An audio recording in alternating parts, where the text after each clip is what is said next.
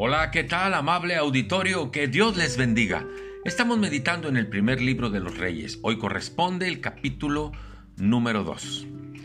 Si bien es cierto que es responsabilidad de los padres vivir los valores y los principios de la palabra de Dios, no menos importante es enseñarle a los hijos a descubrir esos principios y esos valores en la misma palabra de Dios.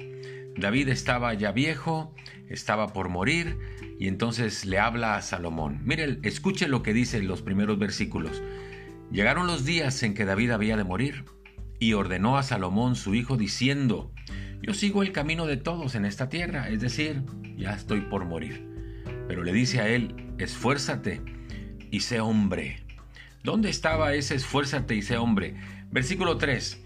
Guarda los preceptos del Señor tu Dios, anda en sus caminos, observa sus estatutos y mandamientos, sus decretos y sus testimonios, para que prosperes en todo lo que hagas y en todo aquello que emprendas.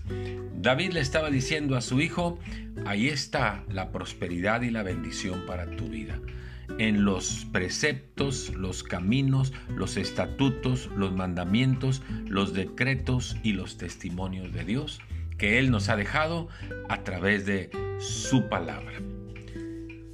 Es muy importante instruir a los hijos, no solamente con nuestro ejemplo y con la formación que hemos de darle a través de vivir los principios y los preceptos de Dios, sino también es enseñarles a que ellos descubran en la palabra esos principios y preceptos. ¿Por qué? Porque ahí está la bendición. Este pasaje es paralelo al Salmo 1.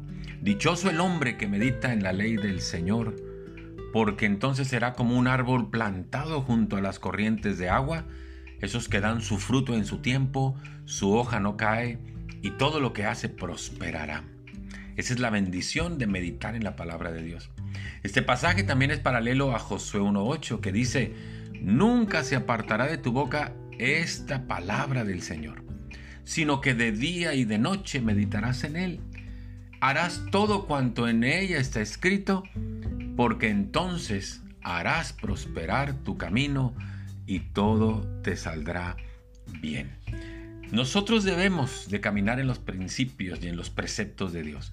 No menos importante es instruir a los hijos en cómo descubrir ellos mismos esos principios y esos preceptos, acercándose a la palabra de Dios para que sus vidas sean bendecidas, sean prosperadas y que todo lo que emprenda entonces les salga bien. Muchas gracias, que Dios les bendiga, hasta pronto.